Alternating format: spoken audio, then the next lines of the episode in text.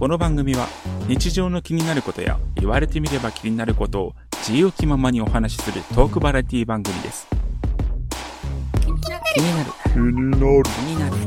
気になる。リアル。気になる。になる。気になる。あ、気になる。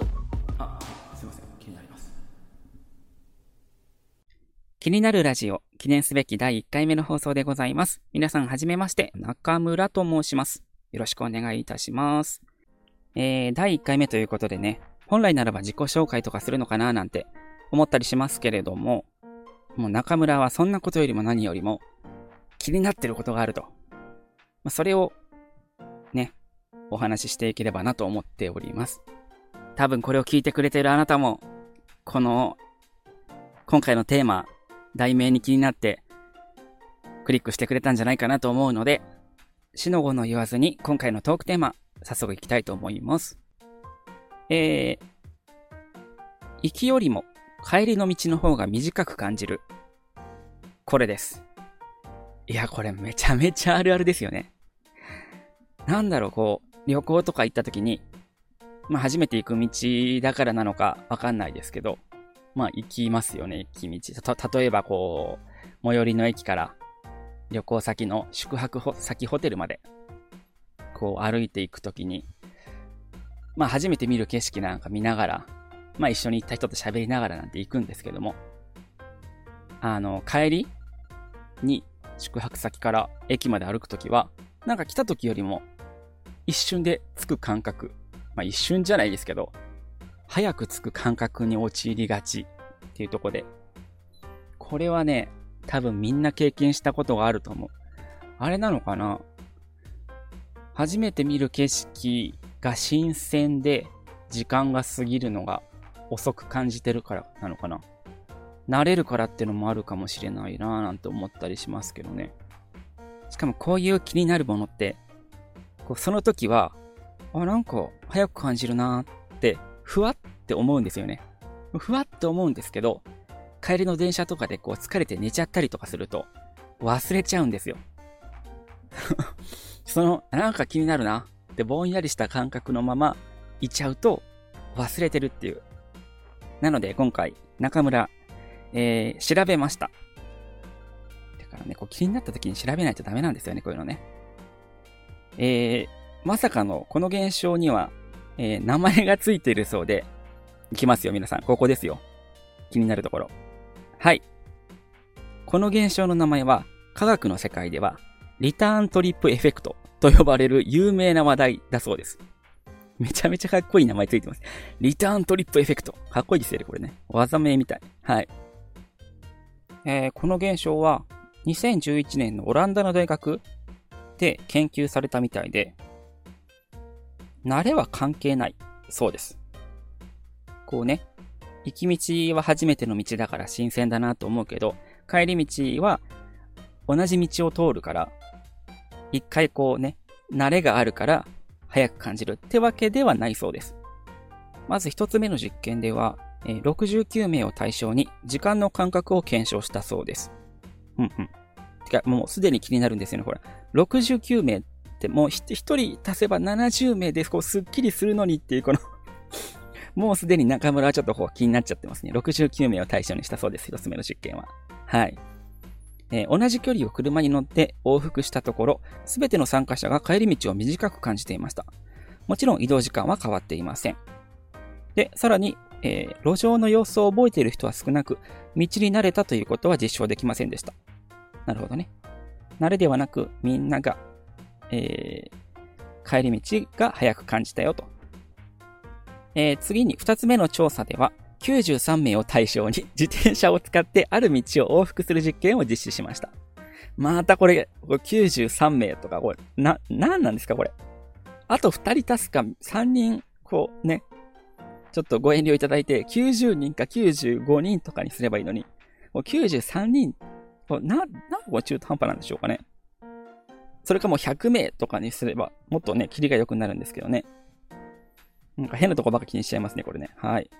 ということで行きましょう。93名を対象に自転車を使って、えーある道を往復する実験を実施しましたと。一部の参加者には行き帰りで別のルートを走ってもらいました。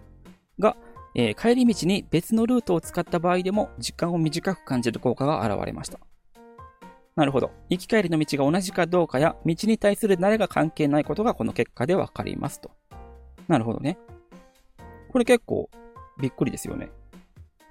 行きとは違う道通っても帰りの方が早く感じる？うーん。確かに条件一緒ですもんね。新鮮さがどうかではないと。理由が。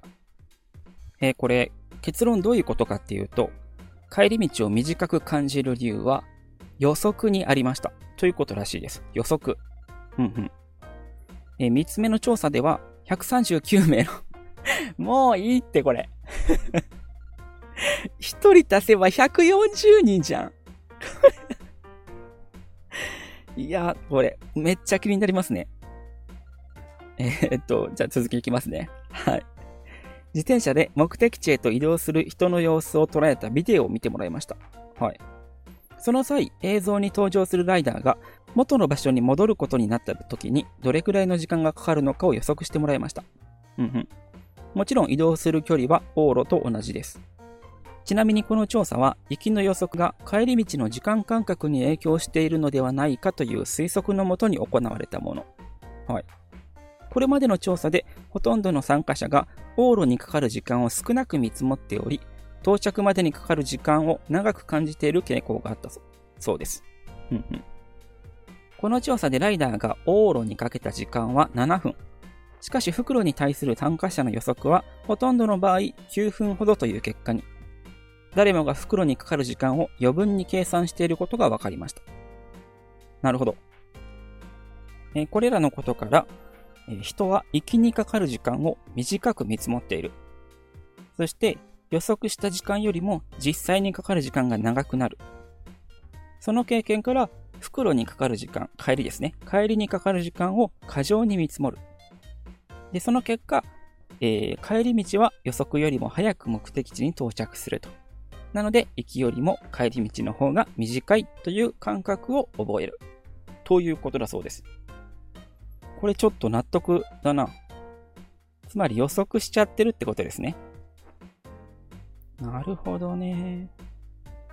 これ面白いな。気になることちょっと解決しました。はいはいはい。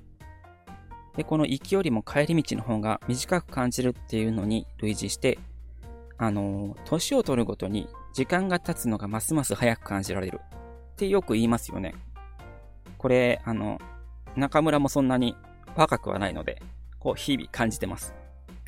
この年を取ると時が経つのが早く感じるっていう法則のことを、ジャネーの法則って言うみたいです。で、これはどういうことかというと、さっきのね、リターントリップエフェクトと同じような感じで、時間の感覚っていうのは、その人がこれまでに過ごしてきた年数との比率で評価される。でこれはわかりやすく言うと、何年生きてきたかによって時間の長さを判断するってことですね。えー、10歳の、10歳の子供と40歳の大人が、えー、同じ1年を過ごしたとしましょうと。で、大人も子供も、えー、1年間という物理的な時間は同じなんですけども、その1年間がその人の人生の何分の1に相当するかは、まあ、人によって異なりますよね。なんで、10歳の子供にとっての1年間っていうのは、10年間の人生のうちの10分の1なんで、割合にして10%。一方、40歳の大人にとっては、えー、それまでの人生の40分の1が1年に、だから、えー、割合にして2.5%。なんで、10%と2.5%。4倍違うわけですね。この、えっ、ー、と、比率の、比率によって、えー、長く感じたり短く感じたり。つまり、こう、年齢が4倍違えば、1年間の速さの感覚っていうのも4倍違うよっていう話らしいですね。残酷ですね、これ。これめちゃめちゃ残酷だな。いや、なんか、確かに。で、これ、ャネーの法則って、あの、リターントリップエフェクトのように、時間のこう感覚っていうのは、いろんな経験をしていくと、まあ仕事行って、家帰ってきて、寝る、仕事行って家帰ってきて寝るみたいな自分が今まで経験したことの繰り返しになってしまうと予測が立てられるわけですよね、要は。自分の中で、この人生、生きている時間の予測が立てられるから、より一日が早く感じられて、そのルーティーンを毎日毎日こなして、一年が過ぎるんで、えもう12月早っみたいなことが起こるってことですよね。子供の時はね、いろんなことが新鮮で、変な虫見つけたとか、ね、なんだこのおもちゃ、すごいな、みたいなとか。何でも多分新鮮だったと思うんですよね。だから、あれですよね。やったことないことやってみるとか、習い事、初めてやる習い事だったり、初めて会う人だったり、まあ、それこそ初めて行く土地だったり、自分が経験したことない刺激をこうね、もらい続けることによって、子供の時のような、この一日が長かった時のような、一年がすごく長い時間に感じていたような感覚って取り戻せるのかななんてね、思ったりしますけどね。なかなかうまくいかないんですよね、これがね。仕事して帰ってきたらね、遊びに行こうなんてあんま思わないし、えー、YouTube 見て、テレビ見て、ポテチ食べて、コーラ飲んで、ああ、もうこんな時間だ、寝なきゃ。寝る。起きたら、ああ、仕事だり。って思いながら、眠い目こすりながら、電車に揺られていく。で、おこごと言われながら、仕事して、ああ、なんとか今日も乗り切った。定時だ。帰ろう。ちょっとこれ頼まれてくれる？残業。残業する。帰る。ああ、疲れた。えー、もうこんな時間か。風呂入んなきゃ。風呂入る。ご飯食べる。YouTube 見る。寝る。うわーみたいな。この循環、ね。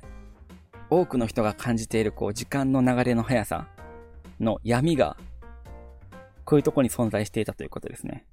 分かってはいるけども、なかなかうまくいかない。えー、なんでね、このジャネーの法則にも逆らうような、自分のこの今までの経験からは予測もつかないような、新しいことに挑戦してみても面白いんじゃないかなと思いました。えー、ということで、今回第1回目は、行きよりも帰りの道の方が短く感じる現象、リターントリップエフェクトについてお話ししました。ではまた。